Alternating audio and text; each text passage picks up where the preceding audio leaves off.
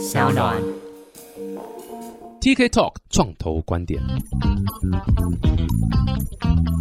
Hello，大家好，我是 TK，欢迎到 TK Talk 创投观点。哇，今天又是要这个椅子坐好坐满的这个战战兢兢的访问呢、因为今天是邀请到这个创业的大前辈，而且是大神呐、各位还记得我们访问过一些我们讲 Web，呃，也不敢说一点零啊，但是就是比较早期的几个很成功的案例。那今天这个就是其中一个啦。我直接这个跪着先欢迎创业家兄弟的创办人的 Jerry，Hello。哎，大家好，然后 TK 好，然后各位听众大家好，我是 Jerry。哇塞，Jerry，哎、我们第一次认识是应该有快十年前十年真的对，哇 很久以前了。十年之前我不认识你，你不属于我。十年之前，上一集没唱到，这一集才想唱。对啊，哎，这时间过好快哦。那时候我对你们印象很深刻，是因为你们最早是百万呃那个什么。百万网友团购网，百万网友团购网，对那在对对更前是地地图日记，日记嘛，对不对？对对对，在更前还有吗？没有没有，地图日记是我们从零七年的时候做的一个 project，哇塞，哎，这个如果听我的 podcast 的听众，有人可能已经三十几岁、四十岁了，是是是是，对，应该对这个很有感触。就是那时候地图日记是红极一时，真的是红极一时。是是是是是，尤其是在那个没有 Facebook 的年代，那其实就是那时候的 Facebook 了。对啊，所以什么是地图日记啊？要不要很快讲一下，让让一些年轻的听众稍微理解而且那真的很久以前了，因为在二零零七年，你大家就可以想，十五年前是在一个还没有 smartphone 的一个年代，然后在那个年代，哇哦，其实，在台湾 Facebook 也还不流行，然后所以它有点是结合了 Facebook，结合了部落格，然后结合了交友网站，所以这样子的一个 combination。所以，嗯哇，这是大锅炒的概念啊！嗯、是是是，但是我觉得那其实也是一个蛮有趣的，然后那也是我们创业的第一个题目，那也同时在那个时间点，大家在讲说创业，然后你要怎么 monetize，啊其实都还没想那么多啦，所以其实那时候都很浪漫，就只是在想说，哎，我如果做了一个服务有流量，那应该就会有好事情发生。对对对对，但是这就是所有天真的幻想都会被打破，这样。哎、但这是我觉得这是每一个典型，就是可能我不知道现在会不会这样子啊，但是至少那个时候所有创业者，even 包括我出来都是一零年嘛。那时候也是这样，就是流量至上，就是流量是有，是是反正总会有办法是是 monetize，是是就是都干什么都 Google 害的嘛。一个 search bar 你搞得那么大，这样子的，让大家都误以为说好像有流量就好。是是是是不过你们的 case 很特殊，而且我相信大家都不陌生，就是地图日记后来转百万网友团购。对，因为那时候其实也要 monetize 嘛，就大家在讲，那公司还是要活下去，所以在一零年的时候，我们就在想说，诶，那我大概有差不多一百多万的会员，那这一百多万会员可以干嘛？啊，那刚好那时候美国就很流行 Groupon，然后就是一个新的 model，对对对对。对，各位如果对 Groupon 没有印象的话，它是一个音乐 NFT 发行平台。哇这什什什么都导到音乐差不多就跟现在这这么红的一样的，没有没有，它是一个团购网嘛，对不对？哈，是然后用是是是我记得通常都是什么然三折，后那时候多半是用半价了啊，所以半价嘛对用半价。然后我们再打的就是它其实就是很多服务业啊，尤其是那时候餐饮业者，不像现在有 Uber Eats 啦，有 Food 嗯 Panda 啦。然后在那个时间点，我们打的就是，哎，那这些服务业其实是可以在网络上面其实用半价来购买他们的折价券哦。嗯嗯，对嗯没错，而且是那种我记得是倒数哦，那个啊心理是感觉是很重，是是是哇，是。时间快到，快没有半价呀的呀龙虾可以买，这样子 是所以那时候这样转型到百万网友团购，对对对对然后最后最让印象深刻就是被 Groupon 买了。是是是是，因为那时候 Groupon 在做全球的并购了，然后所以嗯。一开始其实我们当然也像是一个 Groupon Clone 的一个服务。那在二零一零年的年底，其实我们就把公司卖给了 Groupon，那它也更名叫做 Groupon 台湾这样子。哇，这个是某种程度上，其实很多创业家梦寐以求的一个出场方式啊，就是可以卖给更好的。啊但我觉得就是，其实这也是从那个时间点，然后一直到二零一二年，我们又再重新创业，然后做创业家兄弟或生活市集，一直以来，当然他在的出场，其实我觉得所有的创业家都会说，哎，你的 exit 是什么嘛？啊、对，那 exit 其实多半就是啊一种被并购，一种就是 IPO。那被并购，我觉得这有点不是操之在己了，钱总是在别人的口袋里。对对对对，真的是这样。然后所以这也是为什么在二零一二年，然后重新在创业之后，其实我们就把 IPO 当做公司一个很主要的一个目标了。嗯哼嗯哼，对啊，其实我有听过一句话说，就是不要把并购当做你的目标，因为那件事情是当你做好，当你以 IPO 或是以变成什么什么第一，是是是它那个自然会发生。对对对对对所以。如果你把并购当第一目标的话，其实有时候反而是会是是是，有反而可能把自己的路走到更死了，这不一定是好事。没错嗯，哎、都被并购这么久了，可以分享一下吧？就是当初为什么会接受这 deal，然后后悔悔了没？呃，我我就我就创业的过程之中，就是所有的决定，你都是反正你就在当下做当下你觉得最好的决定，然后对，永远不需要去觉得哎呀，那如果不做这个会怎么样？这都很难说。那我觉得在当下，这是 even 再重来一次，我们还是会做同样的决定哦。因为也像刚才所说的是，包括像地图日记，从零七年创业一直到一零年这三年，其实他真的也烧了不少钱啊。然后烧掉的钱，以当时我们自己在看或我们的判断，就是他要赚回来的难度非常非常的高。好，那当然就是对于我们早期的投资者来讲，我就有一个机会可以让大家出场，对我觉得那是一个最好的一个 solution 哦。对，所以那时候并购价格还 OK 吗？我觉得还 OK，还 OK，哦，nice。所以各位记得，真的要卖的话，要卖给国外的。如果是台企的话，不过你们当初有点像是并购的条件是你们必须要可能待到多久了？呃，我觉得都是会有这这一类型的嘛，就是比如说你要 guarantee 你在公司要待几年啊这些。哦，那我觉得当然也确实就是说实在，其实我们没有待满当时答应的时间了。那所以后来有在跟美国再重新谈合约，然后因为我觉得身为一个创业者跟专业经纪人，其实还是有很本质上的不同。哦，就是你身为创业者，其实你还是有好多你的心中的热血，对这些你的 DNA。那但是当被并购之后，其实就是整个角色转换完全就从创业者变成专业经理人。哦，那我觉得他其实是有真的很大不同。所以后来其实我们有在跟美国总总公司，我们再重新谈合约，然后重新再把整个 deal 重新再 review 过。好，那也帮助他，然后让他可以有一个比较好的 transition 啊。但是我觉得当然这个行业瞬息万变嘛，好，过去十年其实。也超多变化，所以 Groupon 后来也退出台湾了。所以我觉得这些其实都是你在每一个 moment 其实都不见得是可以 focus 到未来的状态了。对，那当然当然。不过我好奇，就是你们这样回头看啊，对，当初你觉得会被并购的点会是什么？就是因为百万的我觉得以那个时间点来讲，我觉得那是一个很有趣的一件事情，因为在二零一零年的年初，全世界其实。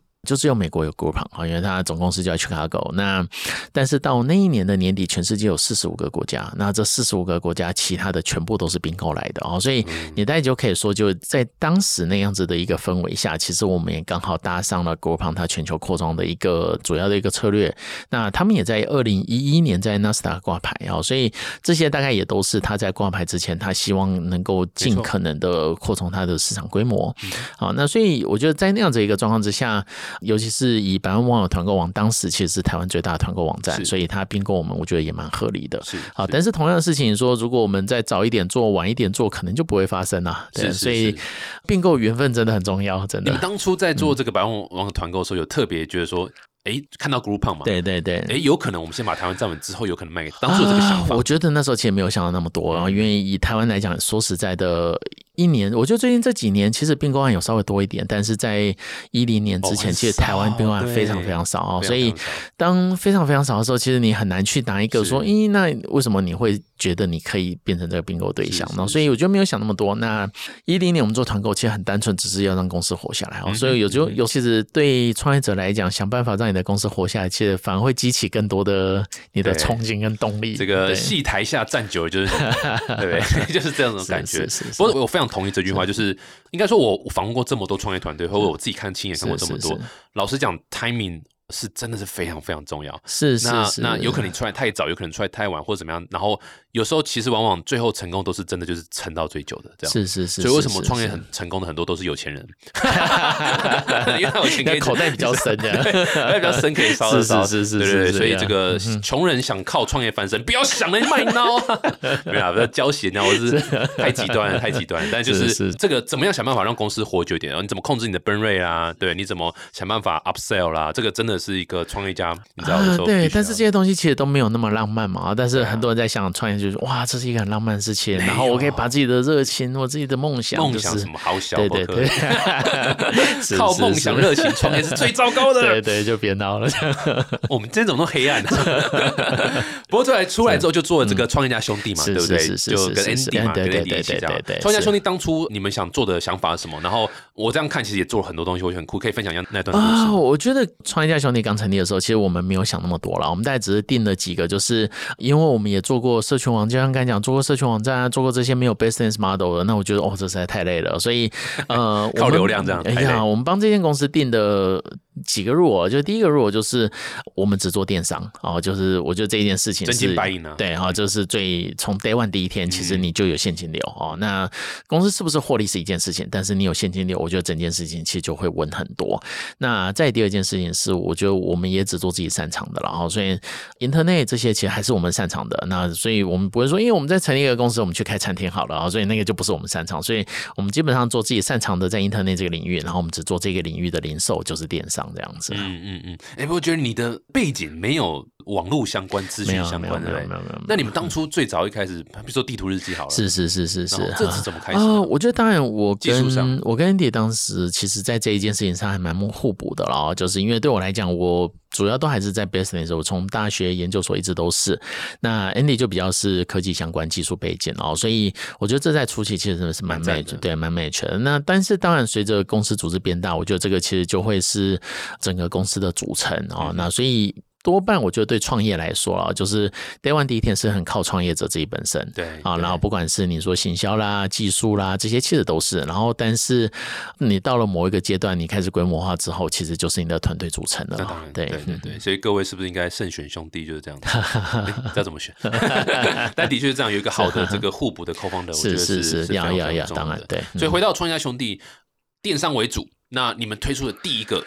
呃，说实在，因为我们当初刚离开 Groupon 的时候，跟 Groupon 还有一些竞业条款的一些限制了，还有一些竞业条款限制，所以让我们在一开始，其实大家会说，哎，那创业家兄弟，我们一开始做的服务可能有，像那时候还有做百亿网啦，然后还有做照片扫描啦，哦，名片呐，对啊，这些都是啊。那但是我们大家也等到就差不多一年多之后，其实我们这些竞业条款这些大家接触之后，我们再重新来 review 我们最擅长什么，所以那时候其实我们主要就推。垂直型电商，那包括像现在生活市集，其实也是从那时候一直延伸下来的啊。所以生活市集也是一个在二零一三年成立的一个服务，所以到今天其实也是一个九年的一个服务了哦。我很想跟大家分享创业家兄弟的故事，主要原因是因为你们把四个字发挥的淋漓尽致，就是所谓的金石创业。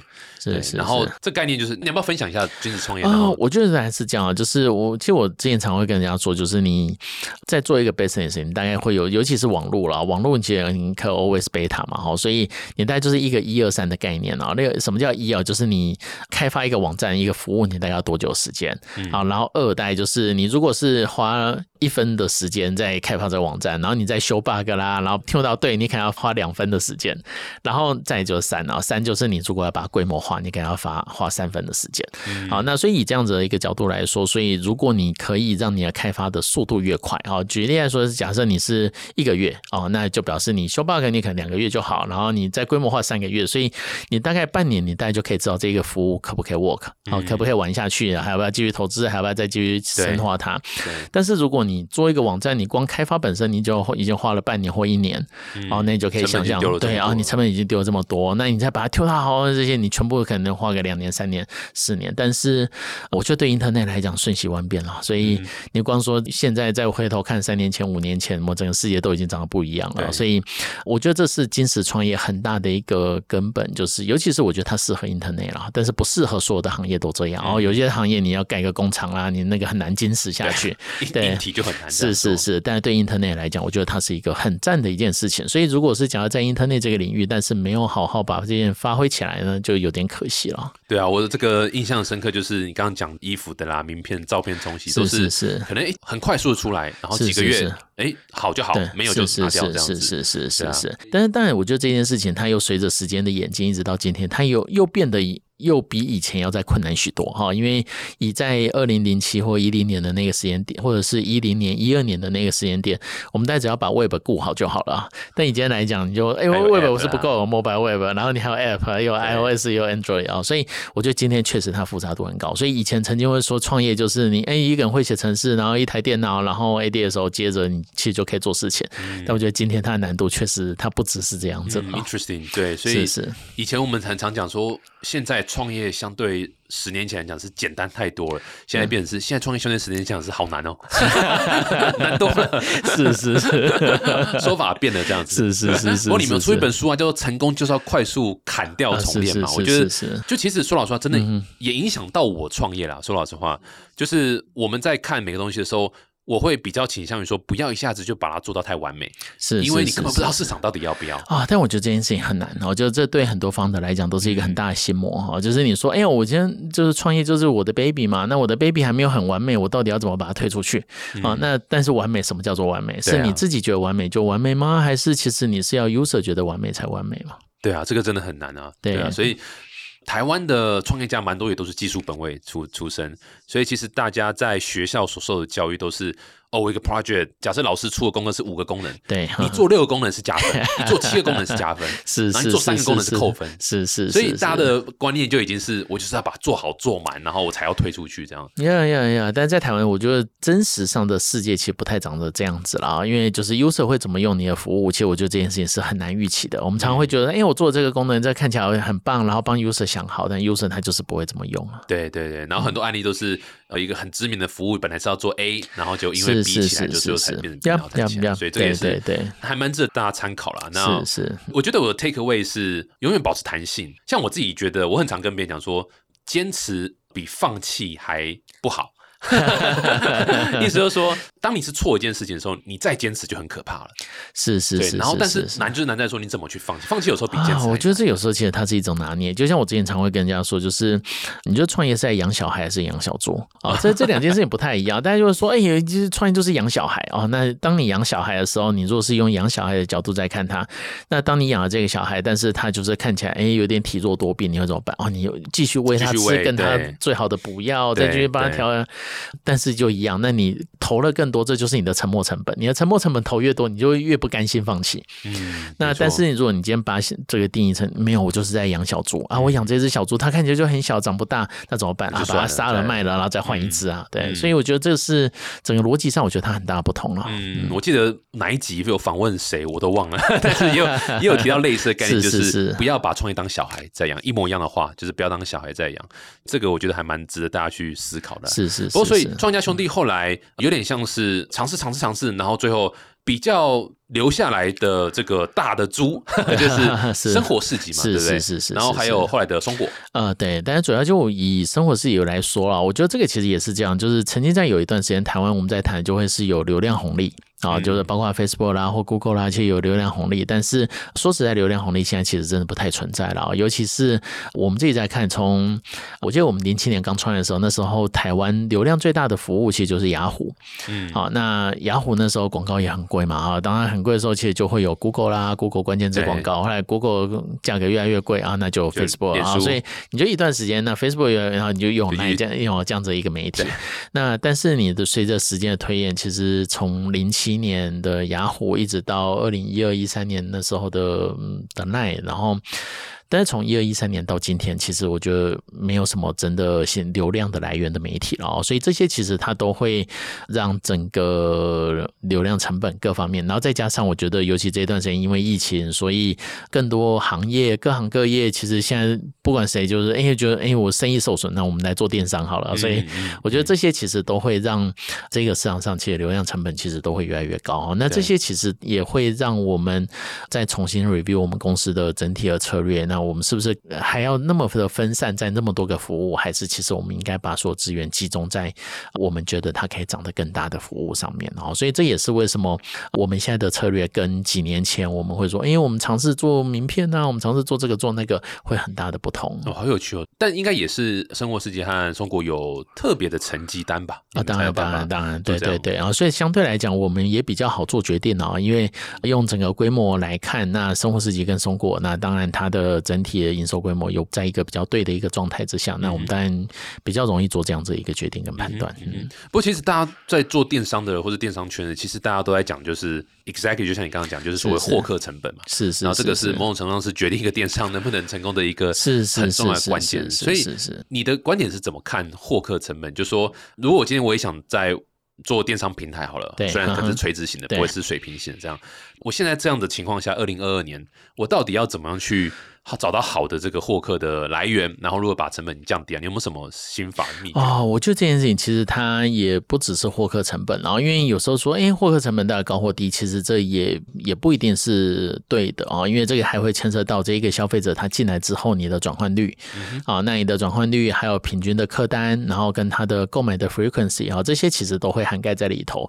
那这个也会再算到说，哎，那你的毛利率有多少哦？我觉得这些其实它是一个蛮综合性的。那但是确实，我觉得以今天来讲，在台湾做电商的难度真的也也变得高很多，竞争多了。对，就我觉得竞争也多很多，然后也越来越大者恒大。我觉得这也是所有的电商的平台要在这里头要找到自己的空间，我觉得它的难度也会很高。垂直也不容易。对，我觉得它的难度也都很高啊。因为 even 是垂直，其实垂直多半你要想到的事情就会是对消费者来讲，垂直表示它就是在某一个领域上的商品啊。那这一个领域上的商品的 frequency 足不足以支撑你，让你可以有一个好的一个 model 起来哦。这件事情它有时候是蛮挑战的。嗯哼，对。所以如果之像我们之前不是很常遇到创业家说我要做电商什么，然后都会想说我先垂直站稳脚步之后，我再慢慢 expand 我的商品，先到各个不同。这个 strategy 你怎么啊？我觉得这个 strategy 在二零一零年创业家刚成立的时候，一直大概到一六一七年，我觉得它是一个 make sense 的一个 business model。但是大概从一八一九之后，我觉得尤其台湾不只是是台湾现在的本土的网站的竞争，然后外来的网站，然后各种越来越。越多资本化的角逐，在这样的一个状况之下，我觉得它难度确实变得非常非常高。对，所以我说我觉得就是这几年，其实我觉得当我们在谈说，所以我觉得这个大家也可以观察一下，就几年前台湾的新创公司里头，电商就纯电商的服务就比例是比较高的啊。但是这三年，其实我觉得它相对来讲少很多。嗯哼，对啊，我有印象中有一段时间，就大家在拼那个几小时到是是是是是是，可能没有什么其他可以可以比了嘛。对，所以就是一直在。别的东西，那现在的确大家都跑去做 NFT 了 的确是电商相关的就少很多，是是是，没错，所以少少很多。对，所以你觉得 你会建议大家不要？往电商这个领域走啊，我觉得也不能这么说啦。我觉得 always 其实每一个领域它 always 都会有一些新的机会。好，那只是确实是你在每个阶段，就像你刚才提到，例如说 NFT，现在看起来其实它的相对来讲，它机会或选择其实就会多。但是电商曾经有一段时间，你会觉得，哎呀，好像这样子也是一个机会，这样也是一个切入点。那确实今天它切入点变少。好，但是是不是完全没有？我觉得都不至于啊。那只是你要进来要想清楚，就是就都是了。对对对对，因为我们其实。还是看到有时候会看到那个一些案例，那个中国那个电商啊，突然忘记叫什么名字，反正就是有时候还是会有一些没有想象中这么大的一个企业，怎么会突然被一个小的出来起来，然后取代掉，或者是会打的很惨，不敢说取代。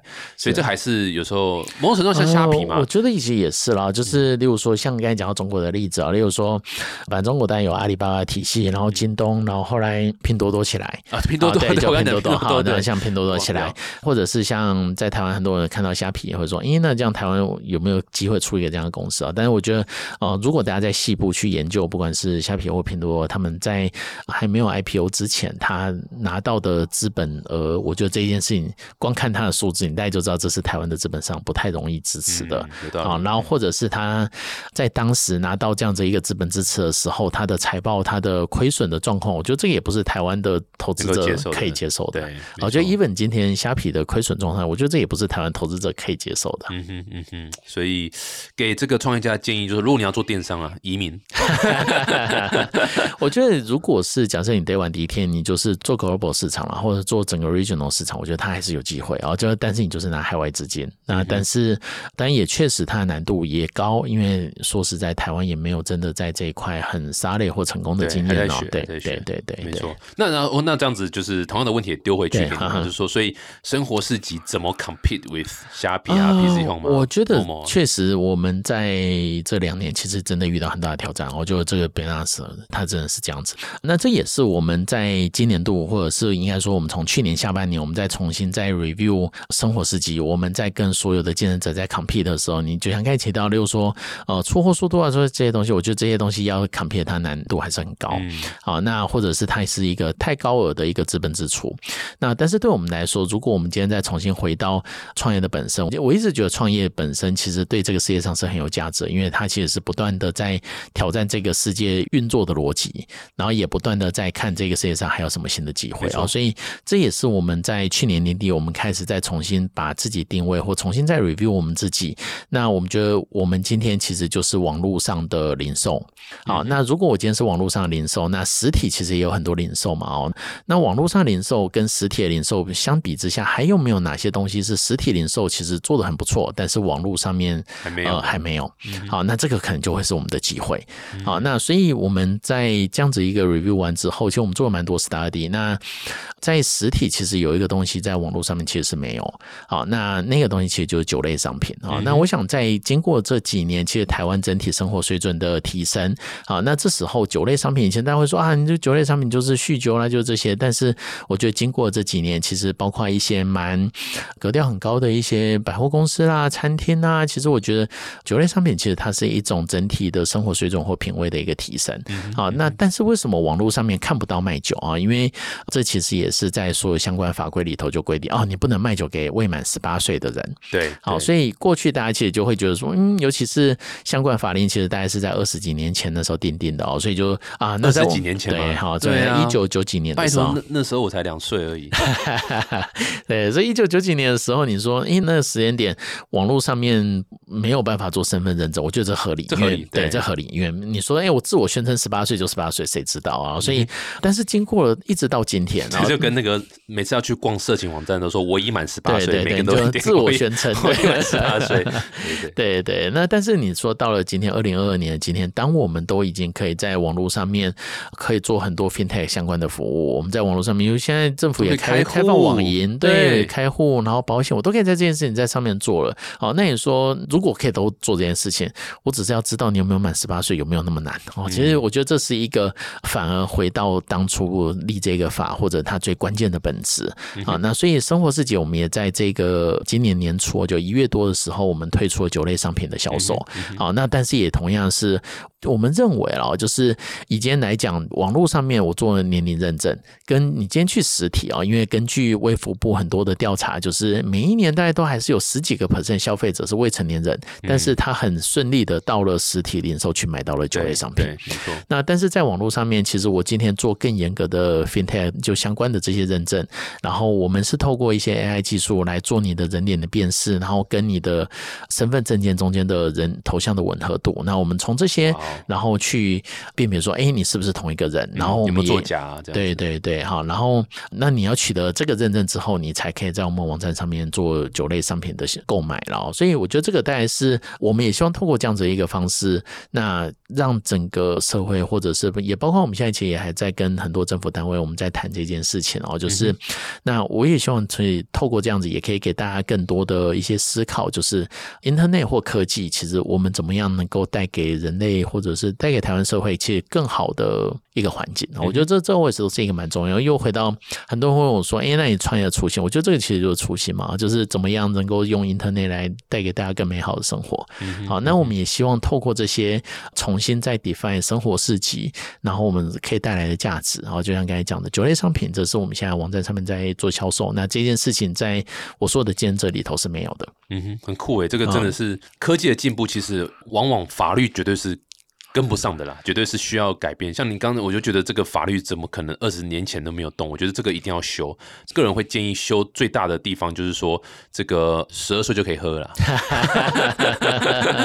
不要十八岁了，十二岁这样说，哎，突然都成年了，是，突然都可以喝了，这样 没有。但的确像你讲的，就是回到立法的最初心、最原始，是是，我就是要只要知道他这个身份就 OK 了嘛，对啊，所以不太可能说就是网络买酒就是错的。这不 make sense，对啊，你只要能够知道年纪，其实就就好了。没错，没错。所以这样讲起来，现在能够在生活事情上面买酒这件事情，是其他。电商网站还没有办法做到的吗？是这个意思吗？对对对对对。哦哇！然后我觉得这个其实也是以我们公司的规模来讲啊，就是以整体的交易额来说，我们如果相较一些新创团队来讲，我们又有一个更足够的交易额，或者是更足够的呃消费者人数的这些 user base。那但是相较于比我们更大咖的，那我们的移动速度或者我们的弹性相对来讲也会快很多，快很多了。好，所以我自己会觉得这也是我们在看生活世纪接下来发展的定位，就是。就是我们怎么样可以善用自己本身所拥有的这些优势、这些 user base，然后但是我们又可以让我们的弹性速度远比我的竞争者要快很多。好，那不管是切入像刚才讲酒类商品的市场，或者是我们在看各种的这些作为，其实都是一样啊，就是不是在同样在陷入同一个局，说哦，那是大家来比出速度啊，然后比这个比那个啊什么的。对对对对，没错，对对，这这是一个找出不同的差异点，然后去去攻那个地方，这样子。不然的话，其实大家都挤在一个地方也是没错没错。而且对于像就像你讲的，就是如果要比。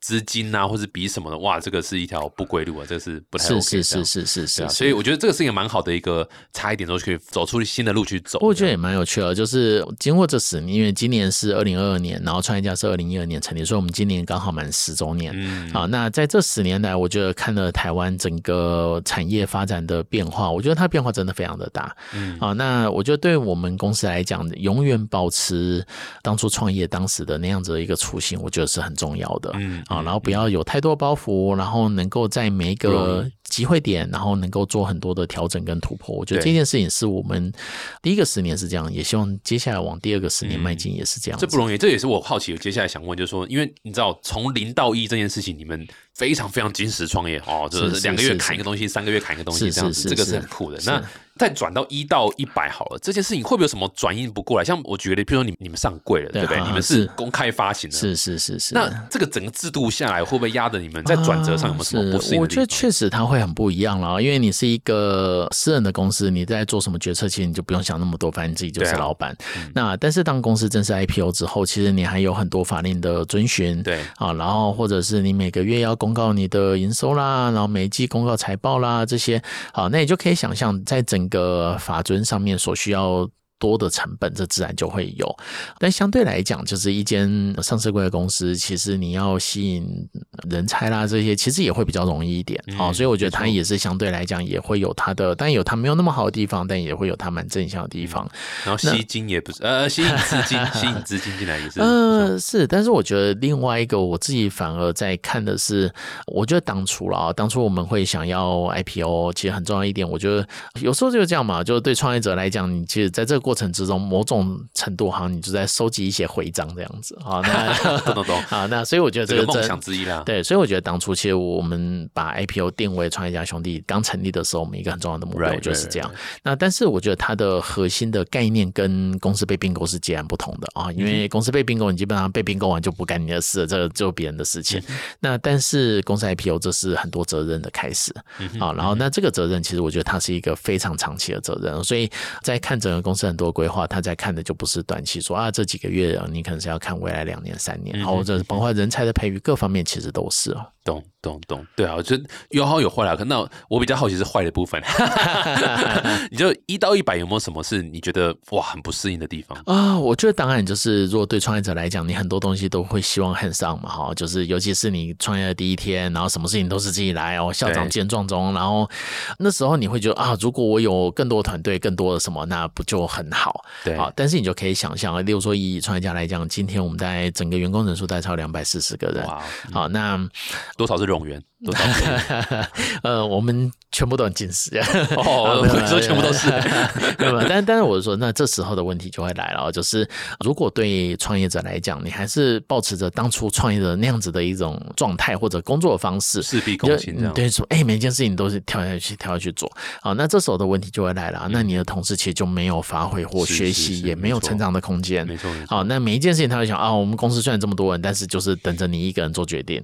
好，那对这样的公司来讲，其实是很危险哦。所以我觉得，在整个公司放大的过程之中，适度开始授权，开始去磨合部门组织的运作，然后这些其实反而我觉得它其实是很大的挑战。然后一开始对创业者来讲会很不习惯，尤其对所有的创办人来说，你会想哦天哪，如果我自己下去做，就一下子就做完了，为什么我今天还要透过这样组织力量？但是你就要想，那这个是整个。当你把这些 daily 的琐碎的事情，你慢慢慢慢交出去，其实你头脑才有空间可以再想一些更重要的事情。没错，所以我觉得这个是从另外一个角度来讲。但是我觉得这个也是回到刚才讲的，在公司规模化或者公司在 IPO 的过程中，我觉得这件事情反而是心理上比较难调试的啦，这需要一点时间。你会不会有觉得处理人的时间变多了，而不是会，当然会，对对对对，哈，因为以今天来讲，当整个组织到一定的规模之后，其实处理事情，大家同事这些其实他。可以处理的比你更好了。然后就是经过一段时间，那不管任何方选，其实都是这样。那但是对经营者来讲，处理人其实 always 都是很重要啊。处理人，因为人对了，其实事情就对了。嗯嗯。好，那但是人就那什么叫做人对了？好，那人又是因为人之所以是人，就表示你会有情绪的变化，你有不同时间你的个性的变化，你所处的生活环境各方面都有可能。好，那或者是你在公司的不同的阶段，可能在这个阶段你适合在这个位置上，但是在下个阶段可能不见得。好，所以在这个过程中，怎么样做调试，我觉得做调整，然后这都是很重要的事情。哇，这听起来好像也不是很好调整哈。啊，当然，尤其如果是老战友，对不对？一起一路我觉得这这会很不容易。然后，或者是就像刚才讲的，比如说创业家已经是一个快十年的公司，好，那就表示早期加入我们的同事跟我们一起打拼了九年、十年。那对他的人生来讲，其实现在跟九年、十年前他刚加入我们是截然不同的。啊，那在留着的多吗？老战友留着多，还是还是有，还是有，对对，还是还是有蛮大的比例。那对这一群的同事来讲。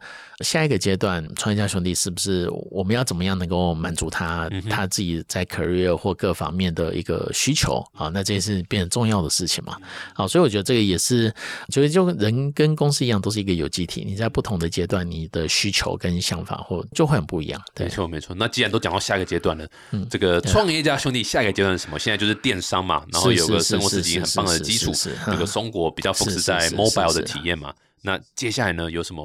除了这个酒的这个商品，我觉得确实在这两年，因为我们受到整个市场上很大影响，所以这两年其实我们的整体的销售绩效其实是受到很大的冲击。呃，这个冲击是因为大家听到 COVID 来都想到啊，电商会受益。我觉得这个其实就回到刚才讲，其实它是大者恒大了哈。所以那在大者恒大的过程之中，我觉得这也是为什么就是对生活世界来讲，我们在把酒类商品加进来，然后让我们的整个商品线的独特性啊，然后。或者最早其实那时候生活之间我们在谈的就会是你买越大组数越便宜啊，然后有一点类似像类团购型的这样子一个概念。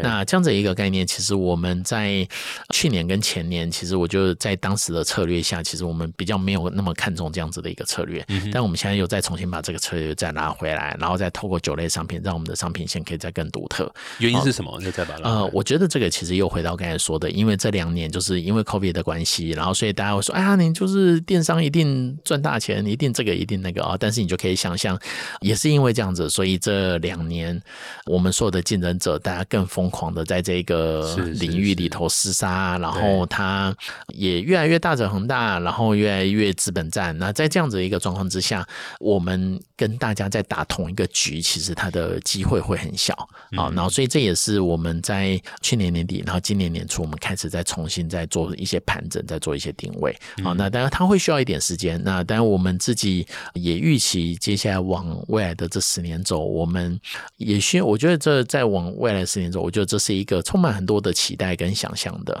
啊。那但是我觉得我们先把目前手中的这一步棋下好，然后把这这一步站稳。酒的这个先下好，对对，先把大家灌醉啊，大家才会觉得我买了一整个 一一个 book 这样很多量。对，然后但我觉得这个这是一个重要事情，就是就像你有时候你听到一个服务哈，例如说你听到呃 P C 你可能就会想到山西产品啊，或者想到比如说啊美妆商品，也可以想到某某啊。那我们也希望对生活世界来讲，我们也跟某一个重要的消费者的重要的一个品相，能够有一些比较强的连接。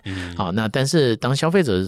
去 P C 或去某，他不见得只是买三 C 产品，不见得只是买美妆保养品啊，他也会买他其他的东西啊。那但是这个其实就会是消费者对于每一个平台它的品牌的认知，或者是他跟自己的连接之间的认知啊。那所以这个也是我们当我们看到酒类商品在这个领域的一些机会，跟我们可以的一些突破点的时候，那我们也期望我们在这一块能够在未来的这两年有更多的生根。然后，但以今天来讲。产品线还没有很完整啊，当然这也是我们期望在未来的三个月到半年，能够把酒类商品的产品线布到很完整。嗯，啊，那布到很完整之后，我觉得这个就会是我们希望在这一类型的商品跟我们能够有更强的连接，这样子。哇，蛮期待的！今天这个学到很多，非常开心，请到 Jerry 上来分享。这个，大家可以听得出来，Jerry 从创业家，大家想说我们刚刚提到嘛，创业家哇，这个光鲜亮丽啊，然后哇，这个每个都是在台上呜哇就搞哇就搞这样，但没有，其实实际上创业家就是这样子，是是从零到一的时候你在烦恼下个月薪水要怎么发，然后什么东西不 work，什么东西 work，在那里一直那里烦恼烦恼来，然后当你真的找到一个东西做起来，哇，竞争者对不对？大者很大的问题出现了，竞争者在在砸资源、砸钱、抢人才，哇，这个这个是永远烦恼不完啊！我觉得这有时候有点像在下棋或看一个局，然后就是创业，你在看的是几年，好，所以就是例如说，你今天如果是一个新创公司，你想，我靠，我连活都不知道能不能活下来了，对不对？然后或者你再看，可能就像零七年我们地图日记刚成立，然后一零年三年之后，其实公司要卖掉，所以你在看这个局，可能就是看个两年、三年的局。那但是也回到我刚才说，当创业家今天是一个十年的公司，然后它是一个在台湾正式挂牌的公司，其实我们在看的就不是一个三年的局，我们在看的就是一个十年，对，它就是一个十年的局。那你在看一个三年的局，其实你不会有那么强的耐心嘛？你就觉得啊，我好急着这样这样这样那个。但是，但你在看一个十年的局，其实啊，有时候我觉得创业者其实最难的事情就是沉坐了，啊，就是你不道理，对啊，就是你的顺境的时候，当然就。不能太嗨，这样那太忘记你该做的事情。但是当你遇到逆境的时候，我觉得沉着这个位置都是一件很重要的事情。我今天也在听这个心灵大师的一个 分享，这心灵鸡汤的，对啊，感觉这个也可以 apply 在这个人生道路上，当然是是是，对不对？这个婚姻啊，其实我觉得有时候其实也蛮 tricky 的。就像在过去，其实我们带过很多的伙伴，然后很多的很年轻，然后刚出社会的这些团队的伙伴啊，这些我自己会觉得，其实人性有时候也是这样嘛，就是当你现在哎各方面都好，然后顺风顺水的时候，大家就会。偏向于过度盲目的乐观，嗯啊，你对未来就觉得哇，这个好棒好棒，就一定会长这样。然后，但是当你现在哎，好像遇到很多挑战跟挫折的时候，你又会太 over 的悲观，对啊，那这些其实都不对了啊。那只是我觉得这有有时候就是这样嘛。这当你在大家都盲目而乐观的时候，你应该要看到其中的危险。对，但是当大家盲目的悲观的时候，你也要看到其中的机会啊。哎呦，别人恐惧时我贪婪，别人贪婪时我恐惧。这这应该是适用在那个 NFT 我现在 的也是。也是也是这样子，这个真的是人生的一个很有趣的分享。所以今天得到最大的结论就是，创业真的是很苦逼的一件事情。啊，但我觉得它也是一种 lifestyle，真的也要看你喜不喜欢这种 lifestyle。要不然我觉得，你说很多人说啊，创业可以赚钱，我说哦，就别闹了，就是可以赚钱的方法有更多，比创业更对太多。我我很常讲，你是上班族，你连尿尿都在赚钱，是因为月薪嘛，时间到就有钱进来嘛，你尿越久赚越多嘛，是是是。但是创业家不是嘛，你要有人付钱到你银行户头那一刹那才有。真的有赚钱的，这个是差很多的。对，它概念是不同的啦，差非常非常多。但是也没有对错啦。要要要，但我觉得它是一种 lifestyle 选择。就是像对你来讲，就是说在这样行业、这样领域，然后你有这样的 DNA，其实你就会一直是想要做一些创业者想要做的事情。没错，没错。哇，今天非常开心，用一种这个也不知道是鼓励人还是退劝退人的 创业的方式来做。不过大家自己思考，我觉得创业就这样，永远没有正确答案，绝对不是什么最难能可贵是了解你自己，是对，知道你。自己到底喜欢什么东西，这才是最重要的。是是是，哇！再次感谢尤达大师。没有没有，所以说我常会说，就是其实创业有时候就是一种自我追寻嘛。啊，他就是你在这个自我追寻的过程之中，其实有时候你会很压抑。哇，天啊！原来你的。挫折耐受力竟然有强成这个程度哇！原来你的什么东西是长什么样子？有时候没有经过这一趟，其实你自己都不一定有这么清楚的了解自己。没错，我大部分创业的领悟都是啊，原来我的想法这么笨呢！原来我想做东西都没人想买单，这大部分的领悟了，是 多么痛的领悟！好，再次谢谢 Jerry，谢谢各位。如果喜欢这集的话，欢迎到 Apple Podcast 订阅、分享五颗星的正评留言，留言我们都会听啊。然后如果想对 Jerry 讲什么啦，或者想对什么都可以留言，我们都会帮忙转达。好，再次谢谢 Jerry。谢谢谢谢谢谢，下次见，拜拜。